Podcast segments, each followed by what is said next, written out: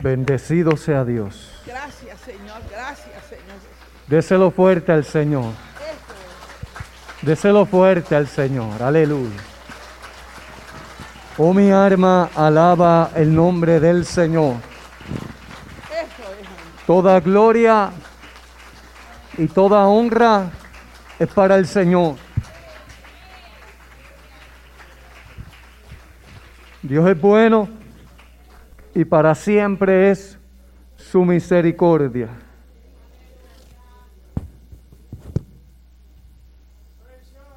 Pastora, si para usted es difícil, para mí es peor. Bendito sea Dios. Dios le bendiga, Dios le guarde. Es de sumo gozo.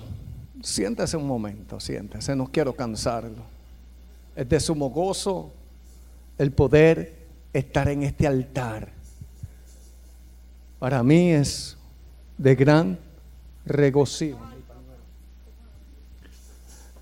Es un privilegio el yo poder volver a estar aquí cuando a veces los médicos y a veces la crisis por la cual tuve que pasar gritaba y testificaba todo lo contrario, bendito sea el nombre del Señor. Mientras muchos decían, no lo vas a lograr, había algo que gritaba dentro de mí, no quedarás aquí, sino te voy a levantar. Para los que no me conocen, mi nombre es Orlando Rosado. Eh, fui pastor por 15 años y fui evangelista por 11 años. Bendito sea el nombre del Señor. Desde muy temprana edad estoy sirviéndole al Señor y en estos últimos cinco años ha sido una batalla difícil. Soy paciente de cáncer terminal y como dijo la pastora, ella me fue a ver y estaba bastante grave. Luego de eso, como pueden ver mi cabeza, tuve que pasar por una operación en mi cabeza. Y si estaba grave en aquel entonces, ahí me puse peor. Bendito sea el nombre del Señor. Y cuando los médicos descartaban toda posibilidad, mira hermano, yo tengo el testimonio de mi doctor, escuche bien, el testimonio de mi doctor. Un hombre ateo, un hombre que no creía en Dios, pero un hombre que por medio de otra persona me recomendó a su clínica y él mismo lo dice en su testimonio cuando mi plan no cubre con él, él decidió aceptarme. Y me ha atendido durante estos años. Y en la última operación de mi cabeza, él le testea a mi esposa. Y ese mensaje básicamente es su testimonio donde él esperaba que yo recuperara mi conciencia. ¿Sabe para qué? Para que yo llegara hasta su oficina, porque él quería aceptar a Jesucristo como Salvador personal y como único Salvador. Déselo fuerte para Dios, Abasaya.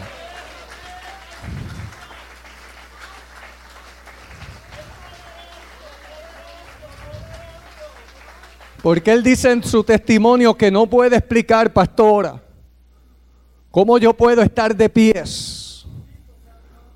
Cuando se, y cómo yo puedo hablar con esta voz. Cuando tengo un tumor en mi esófago, tengo 13 tumores. Pero uno de los tumores está en mi esófago.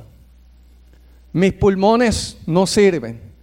Mientras usted lo hospitalizan por un 91% de oxígeno o 90%, yo trabajo con parte de un pulmón y mi oxigenación no pasa de 78. ¿Me está entendiendo? El médico dice Los análisis dicen que yo tengo que estar postrado en una cama, que yo no debo ni de hablar, ni de moverme, ni de nada de esto. No sé si mi esposa tiene el testimonio ahí, pero más, más al final se lo estaré leyendo si ella lo tiene ahí o ella cambió de celular, no sé si lo tiene ahí. Pero él dice, por eso, porque la ciencia no tiene explicación y mis colegas no tienen explicación para esto, es que yo creo que tiene que haber un Dios, el cual todos estos años yo pensaba que no existía su nombre gloria a su nombre gloria. Y ha sido largo el proceso y doloroso. Yo no puedo testificar que estoy sano. Yo tengo en esta semana, le estaba diciendo al hermano Carlitos Torres, tuve que tener, me pusieron sangre dos veces se supone que yo esté en cama. Pero aquí estoy. Ayer mismo estuve en el hospital poniéndome sangre toda la mañana. Y luego por la tarde estaba en Lares predicando la palabra de Dios. Amén. La gloria sea para el Señor. La gloria sea para el Señor. Hermano, es que, es que yo no puedo detener lo que Dios me ha dado. Mire, yo solamente le voy a decir esto y entro al mensaje porque no, no, no voy a ser muy extenso. Sé que por esto de, de, este virus, pues nos limitamos a cierto tiempo y no es fácil estar ahí sentado con una mascarilla. Yo lo sé. Bendito sea el nombre del Señor. Pero yo quiero que usted entienda esto. Que lo que a veces pensamos que es difícil para los hombres, para Dios es posible.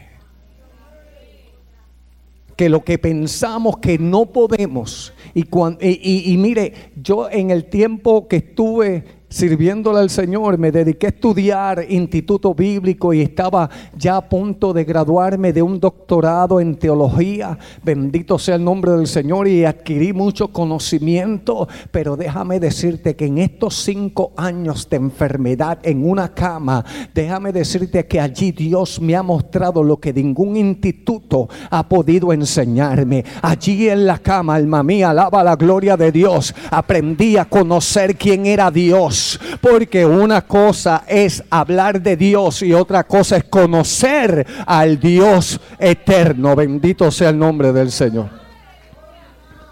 Vamos a estar de pie si son tan amables.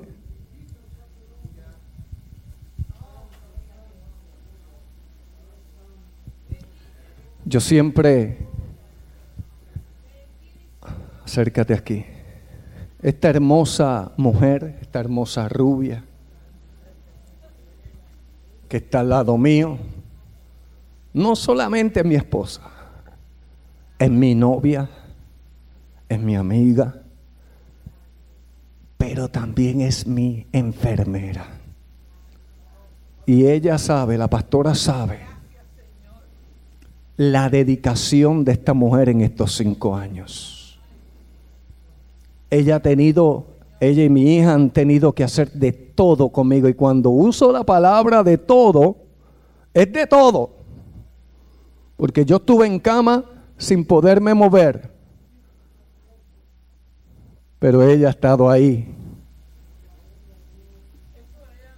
A mi lado en las buenas, pero también en las malas. Y con mucho respeto le voy a pedir que usted le dé un aplauso a esa mujer hermosa.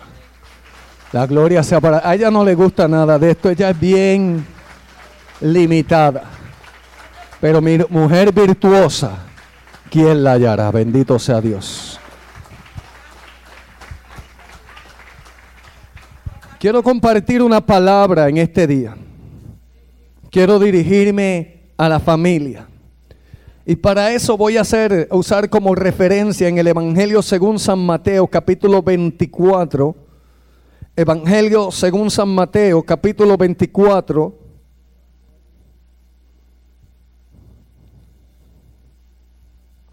Versículo 43, para gloria de Dios, aleluya.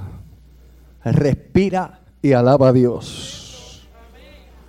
Respira y alaba a Dios. Siempre ese lo he tenido como lema, bendito sea el nombre del Señor. Salmo 150 dice, todo lo que respira. Por eso te digo, respira y alaba a Dios.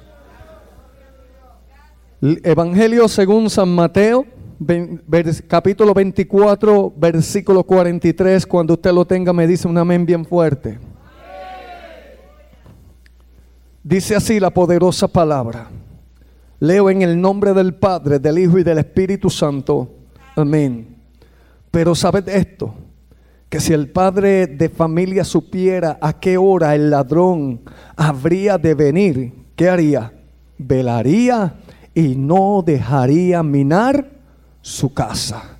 Voy a hablarle o a predicarle bajo el tema la familia en zona de riesgo. La familia en zona de riesgo. Bendito sea el nombre del Señor, amantísimo Dios y Padre celestial, Señor, en este momento, Padre, Señor, me dispongo, Padre, a predicar el poderoso mensaje de tu palabra. Dame esta palabra con unción, dame esta palabra con revelación, dame esta palabra con autoridad de lo alto, Señor, que mientras tu palabra es predicada, tu Espíritu Santo se deje sentir en cada vida, en cada corazón Espíritu Santo, Espíritu de Dios, toma el control del ambiente, toma el control de las mentes, toma el control de los aires, de los corazones, Dios mío. Señor, yo predicaré tu palabra y lo haré para honra y gloria de tu nombre. Y el pueblo de Dios dice, se pueden sentar. Yo sé que es difícil alabar a Dios con estas mascarillas, pero tenemos que tratar, ¿verdad que sí? La familia en zona de riesgo. Ayer le predicaba aún en un culto de caballeros y le predicaba a los hombres, a los varones pero hoy quiero dirigirme a la familia. Y también quiero dirigirme a ti, varón, a ti, dama, y a ti, joven, que está aquí. Bendito sea Dios. Desde el principio el enemigo siempre ha estado tratando o buscando estrategias para destruir la familia. El enemigo siempre ha estado detrás buscando cómo eliminar la familia, cómo destruir el núcleo familiar, porque sabe que si la familia es destruida, es una de las formas, es una de las claves de que la iglesia de Dios no tenga crecimiento, porque una familia destruida es una iglesia débil, bendito sea el nombre del Señor. Una familia destruida, la iglesia no va a crecer, la iglesia se va a mantener pequeña y algo que busca el enemigo es detener la iglesia, pero a través de la destrucción de la familia. Bendito sea el nombre del Señor. Jamás en la historia de, en, la historia hemos visto un ataque tan bestial, por decirlo así, en contra del hogar, en contra de los matrimonios, en contra de los hijos, en contra de la juventud, en contra de la niñez. Jamás en la historia hemos visto un ataque tan bestial, por decirlo así, perdone mi expresión, contra la familia. ¿Sabe por qué? Porque el enemigo sabe, ha buscado la estrategia de cómo eliminar cómo robarle el gozo a la gente. Y una de las cosas que más carga a la gente son los problemas familiares. La gente vive en guerra.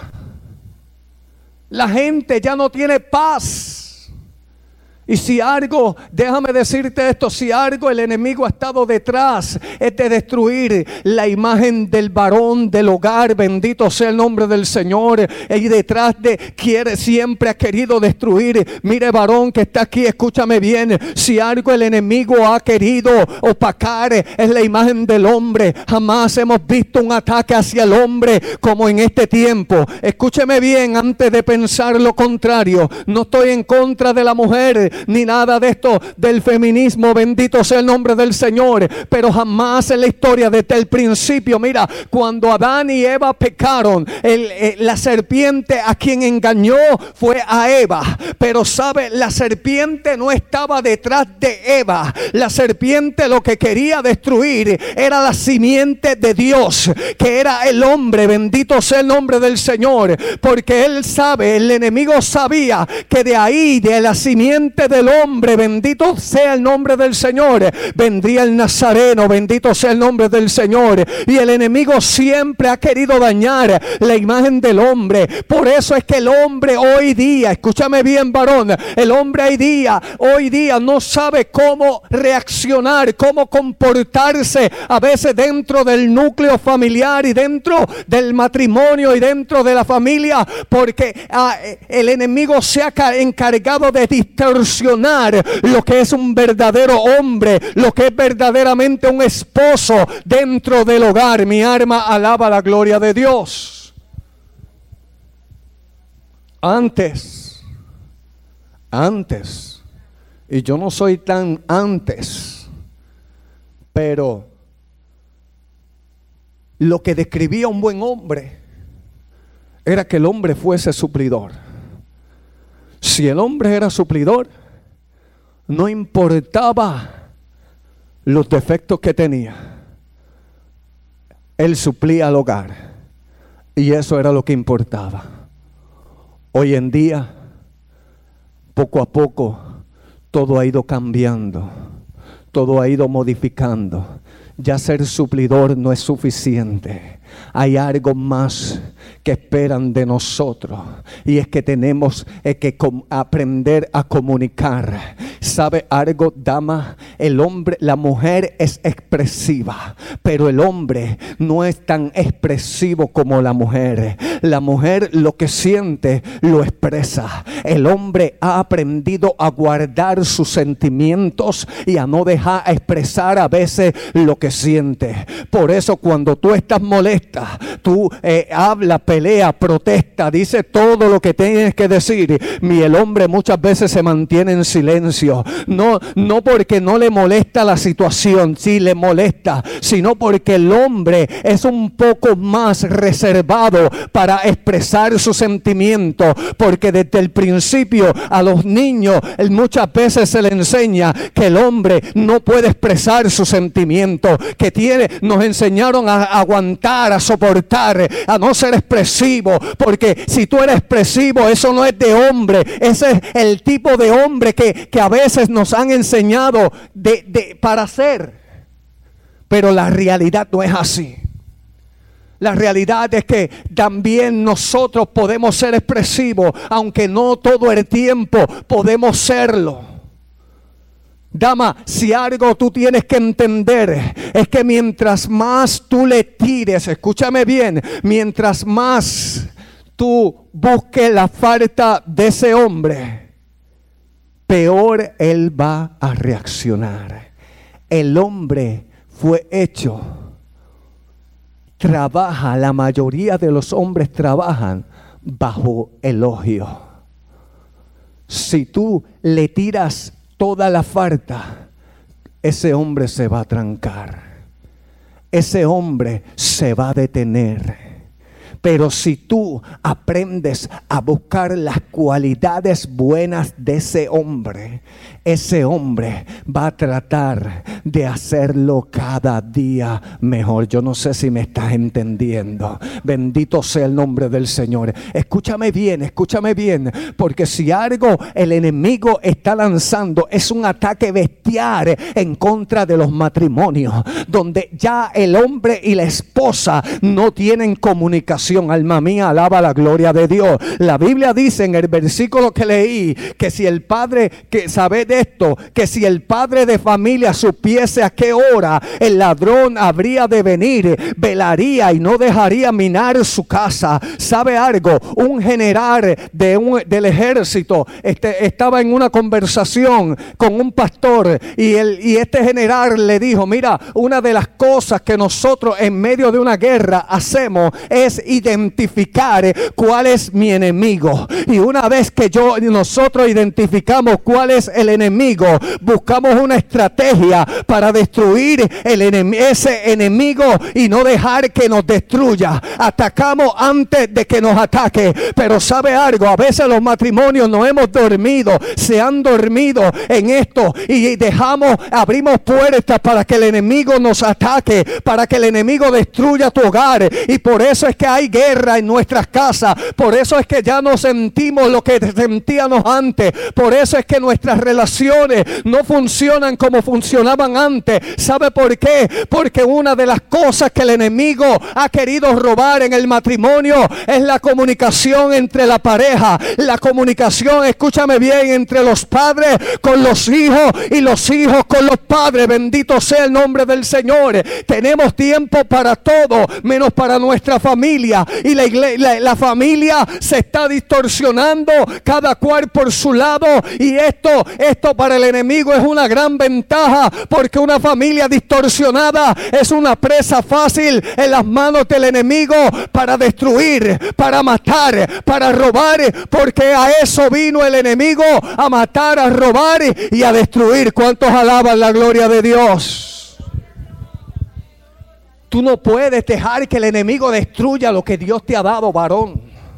Dama que me escucha, tú no puedes dejar que el enemigo te robe lo que Dios te ha dado. La Biblia dice bien claramente, para que Satanás no gane ventaja alguna sobre nosotros, no debemos de ignorar sus maquinaciones. Y una de las maquinaciones del enemigo es robarte la paz en tu matrimonio, es robarte la paz en tu familia. Por eso a veces se desatan una guerra que de repente cuando en el momento que menos esperábamos, en el momento que más tranquilo estábamos, cuando todo estaba bien, se desata una guerra. ¿Sabe por qué? Porque el enemigo te quiere llevar a una zona de guerra, quiere destruirte, quiere matarte, quiere acabar contigo.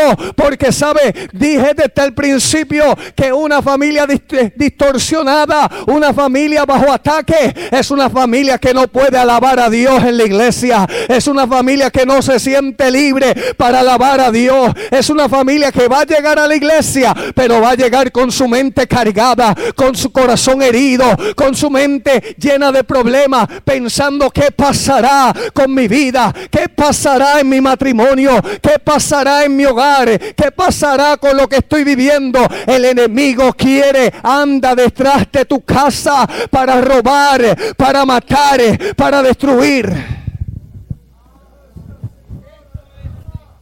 Usted no sabe.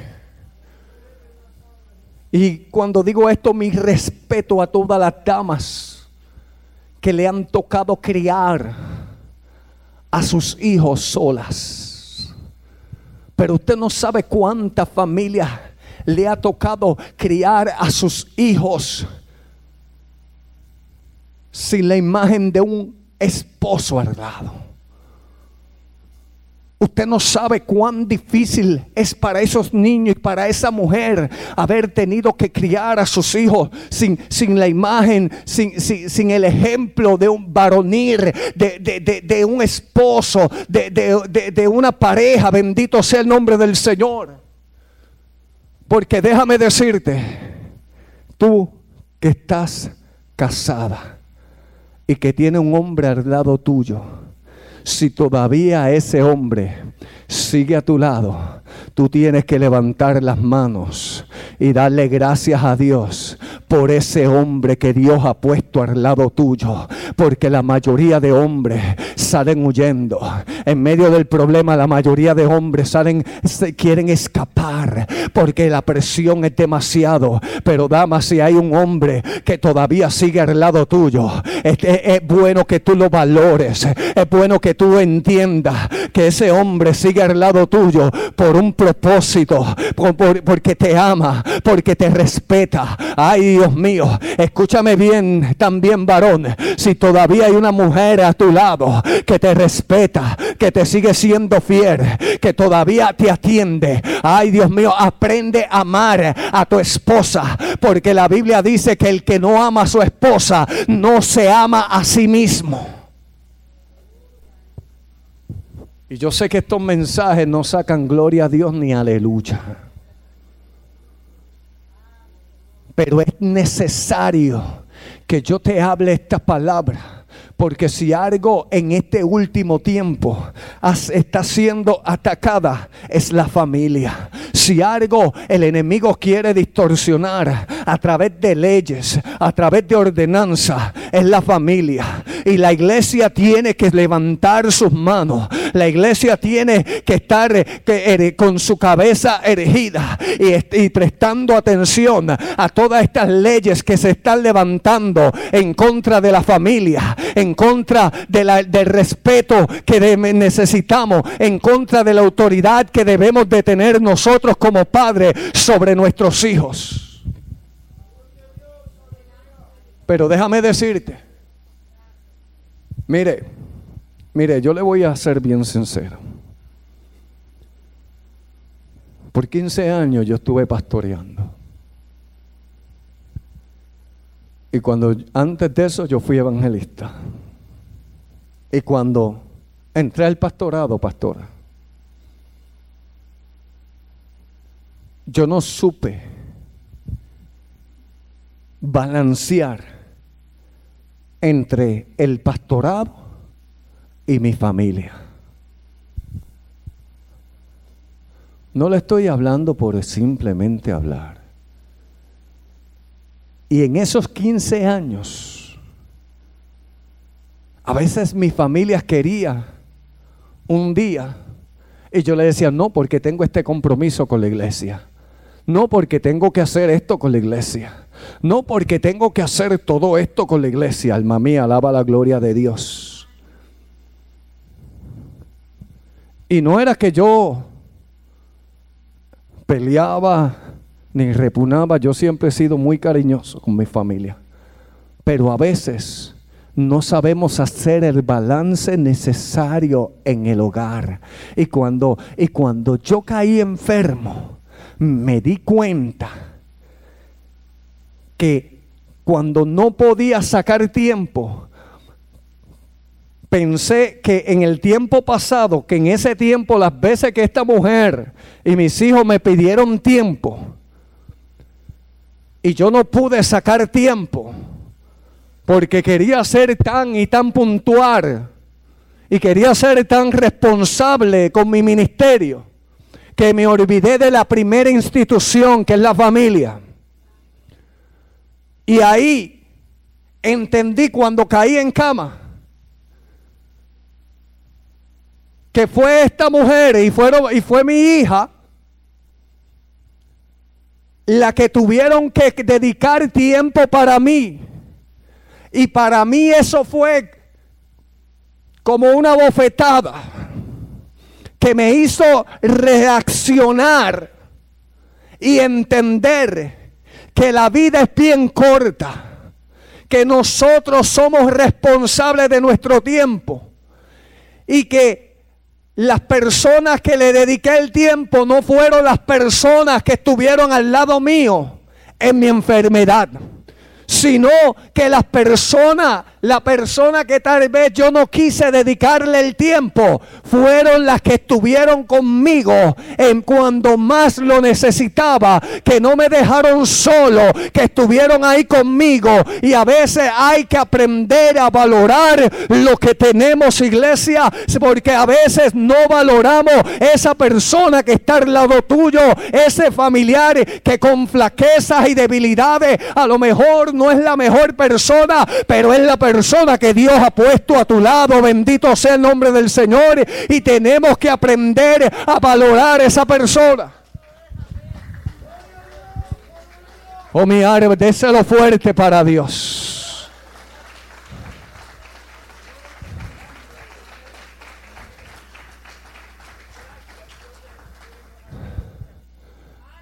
Y en estos cinco años decidí ser diferente.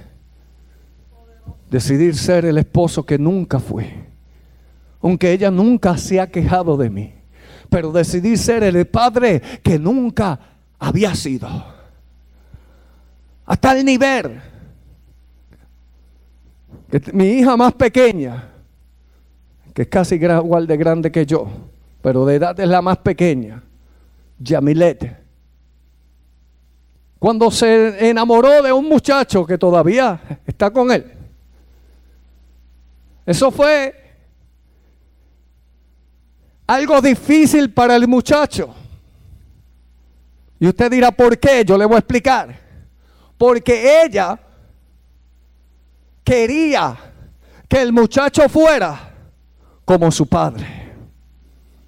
Y el muchacho y ella le decía, es que yo quiero que tú seas así. Mira, papi es con mami así, papi es con mami. Y yo te pregunto a ti, y, te pregunto a ti, padre, ¿acaso eso es lo que piensan tus hijos de ti? Mi alma alaba la gloria de Dios. ¿Acaso eso es lo que quiere ver? Eso es lo que están viendo tus hijos de ti.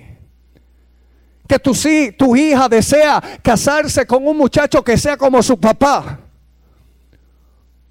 o tu hijo o tu hija dice, son de los que dicen, el día que yo me case no quiero que sean como mi padre, porque mi padre es una cosa en el hogar y una cosa en la iglesia y otra cosa en el hogar. Ay, esto te dolió, pero respira y alaba a Dios. Sigo. Sigo iglesia. Si ustedes quieren, yo me detengo ahí. Yo sé que esto es difícil de tragar y muchos predicadores no lo tocan, pero Dios, yo tengo un llamado diferente. Mire, yo les puedo predicar un mensaje de avivamiento, de unción y fuego y tratar de, de, motivarlo a danzar a usted y a tratar de muchas cosas, pero es necesario que yo hable ciertas verdades desde este altar. Bendito sea el nombre del Señor, porque sabe que yo no sé cuánto tiempo de vida yo tengo, porque ni el médico ni Dios me ha dicho cuánto tiempo de vida me quedo, me queda, pero algo yo le dije a Dios y la pastora lo sabe, que y se lo he dicho y se lo repito, si Dios me va a sanar, yo quiero que sea en un altar. Y si Dios me va a llevar, yo quiero que sea en un altar. Y con la última gota de sangre que quede en mi cuerpo, yo quiero seguir predicando a Jesucristo. Yo quiero decirle a las naciones que Cristo viene ya, que la venida del maestro está a las puertas, que esto que estamos viendo en este tiempo final es que Cristo viene, es que la iglesia va a ser levantada.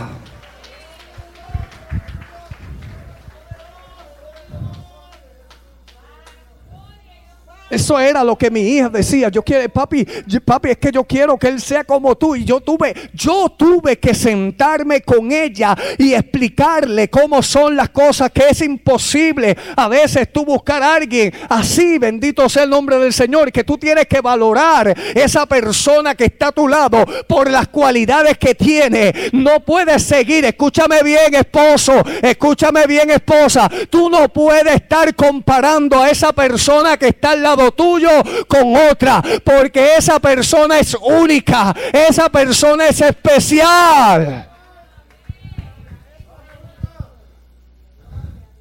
No, no, pero es que si tú, si tú te arreglaras como, como fulana, a mí yo me sentiría mejor.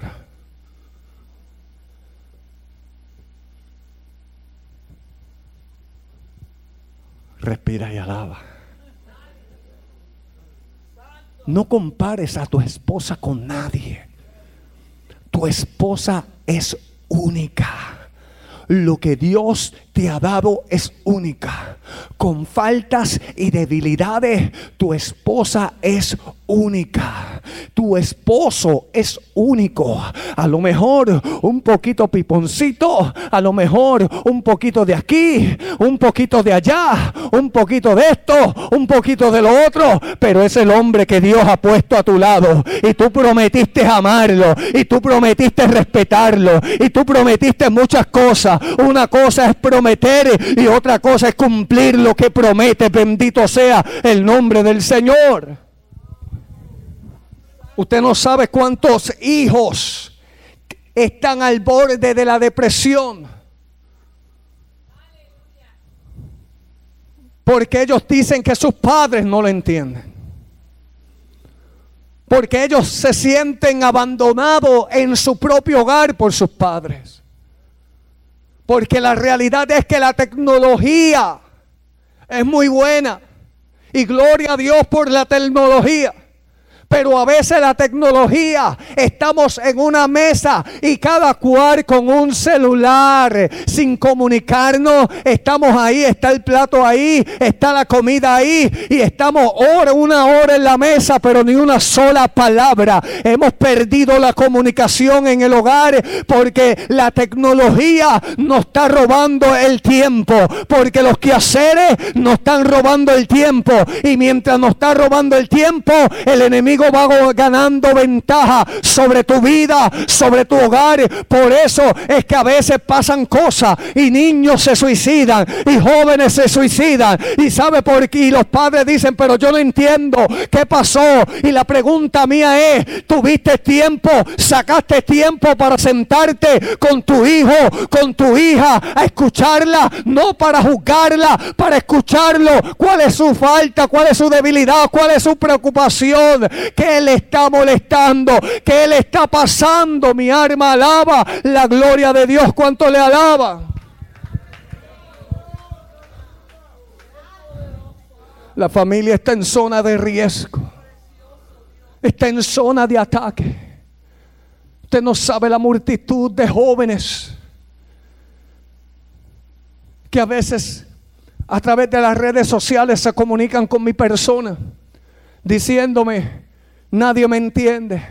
Nadie me comprende y yo, le, y yo les pregunto, ¿qué edad tienes? Son jovencitos, jovencitas. Y yo le digo, habla con tus padres, busca consejo en tu pastor. Y me dicen, mis padres no le importa lo que yo siento. ¿Cuántos jóvenes se piensan eso? Bendito sea el nombre del Señor. Porque a veces vivimos tan afanados que tenemos tiempo para el trabajo, tenemos tiempo para todo. Bendito sea el nombre del Señor. Pero no tenemos el tiempo correcto para la familia. Bendito Bendito sea el nombre del Señor. Y mientras tanto, el enemigo va ganando ventaja. El enemigo va destruyendo. Por eso es que ya no se está levantando tanto ministerio. Por eso es que vemos que ya no se levantan en la iglesia jóvenes, cantantes, jóvenes predicadores. ¿Por qué? Porque nosotros se nos está olvidando a instruirlo en el camino correcto, a trabajarlo como debemos de trabajar, con templanza, con mansedumbre, pero a la misma vez con conocimiento.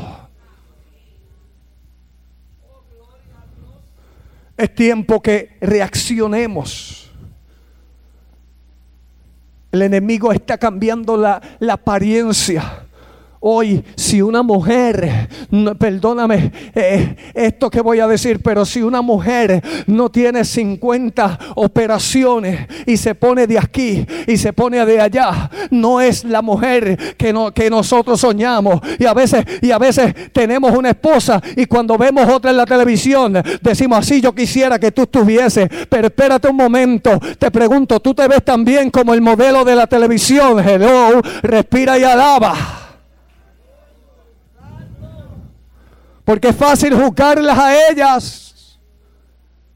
Pero antes de juzgarla, parémonos en el espejo. Y entendamos que como pasan los años, la fuerza de gravedad va haciendo su efecto en nosotros. Respira y alaba. Pero no importando cuán difícil sea tu situación, no importando cómo el enemigo se tire en contra tuya, tú, tú sigues hacia adelante. Mira, hermanos míos, la Biblia es bien clara cuando nos habla, bendito sea el nombre del Señor, que y la Biblia dice, he aquí os doy potestad para hollar serpiente y escorpiones y sobre toda fuerza del, del enemigo y nada os dañará. Padre, madre que está aquí joven, si algo Dios te ha dado a ti es autoridad. Si algo Dios le ha dado a la iglesia, y ya estoy terminando, es poder. Si algo Dios le ha dado a su pueblo, es un poder que, que, a veces no podemos entender, pero es un poder sobrenatural. Y la iglesia está viviendo con miedo, la iglesia está viviendo, bendito sea el nombre del Señor, sin usar las almas de nuestra milicia, que no son carnales, escúchame bien, sino poderosa para la destrucción de fortaleza. Mire, pastora, mucha, mucha gente me dicen, pero ¿cómo tú te atreves a subir a un altar y predicar, ir a una iglesia cuando tus defensas están bien bajas? Cuando tú eres paciente de cáncer, cuando se supone que yo esté en un cuarto encerrado, con aire acondicionado, mirando todo virtual, cuando esta amenaza del COVID está tan latiente, mira hermano, yo me cuido y lo exhorto a usted a cuidarse. Pero yo quiero que usted entienda, y yo sí le voy a decir esto, si el cáncer no me ha matado, si el cáncer, a pesar de lo que todo esto ha pasado, Dios me tiene de pies. Escúchame bien, mientras yo ponga de mi parte y me cuide, porque hay una responsabilidad que nos toca a nosotros. Mira, no hay enfermedad que te mate, alma mía, alaba la gloria de Dios. El COVID no tiene poder en contra de la sangre de Cristo. La iglesia está cubierta con la sangre de Cristo. Esto no quiere decir que yo voy a retar las cosas. Eso no quiere decir que yo voy a abusar de la sangre del cordero, que voy a andar sin mascarilla. No. Pero hermanos míos, y perdóneme que me entre en esto al terminar, esto no estaba programado. Pero yo quiero que usted entienda que entienda bien claro esto, que el COVID no ha detenido a Walmart, no ha detenido como tal a los malls, las tiendas siguen llenas, siguen llenas tantas cosas sin embargo, la gente a la iglesia no quiere llegar por miedo a contaminarse. Cuando la iglesia, el protocolo de la iglesia es uno de los mejores eh, que hay en todas partes. Ninguna tienda, ningún mall tiene el protocolo de seguridad que tiene la iglesia de Jesucristo. Y yo he estado viajando en estos días y he estado en diferentes sitios y he visto, soy testigo de cómo la iglesia ha mantenido y ha dado clase de cómo mantenernos seguros. Bendito sea el nombre del Señor. Pero el enemigo quiere poner en la mente que si llegas a la iglesia te va a enfermar. El Señor reprenda al diablo. Si no me enfermo en el supermercado, no me voy a enfermar en la iglesia. Si no me enfermo en el mor, no me voy a enfermar en la iglesia. Cubierto con la sangre del cordero. Tú tienes todo poder. Tú tienes toda autoridad. No deje que el enemigo confunda. Yo quiero cerrar con esto. Yo quiero que tú analices qué área en tu hogar el enemigo está atacando. ¿Qué área en tu vida el enemigo está atacando? ¿Qué es lo que el enemigo quiere robarte. Porque dependiendo de esa contestación, es donde tú tienes que levantar vallado. Porque aquello que el ladrón quiere robar, es porque el ladrón ve algo de valor en esa área. Y cuando el enemigo te quiere robar algo, es porque el enemigo sabe que ese algo te lo ha entregado a alguien poderoso. Que ese algo lo tienes por gracia, por la misericordia de Dios, alma mía, lemeis que te revestora bacama, masotarabacaya. Ay, mira bien qué área el enemigo te ha querido robar. Ay, yo no sé si es la salud, yo no sé si es el matrimonio, yo no sé si son a tus hijos, a tus nietos, yo no sé si es a tu esposa, a tu esposo, yo no sé por qué área el enemigo ha querido, ha querido atacar. Pero la Biblia dice que si el padre de familia por dónde el enemigo y a qué hora va a atacar, él velaría. Dios te está diciendo, vela, vela, vela, vela, vela. Sube tu guardia. No dejes que el enemigo te robe lo que es tuyo. No dejes que el enemigo te robe lo que Dios te quiere dar, lo que Dios te ha dado. No dejes que el enemigo destruya lo que los planes de Dios para tu vida, para tu hogar, para tu familia. No dejes que el enemigo destruya lo que Dios te ha dado. Dios te bendiga. Dios te guarde. Recuerde orar por nosotros. Bendito sea el nombre del Señor. Dios le bendiga.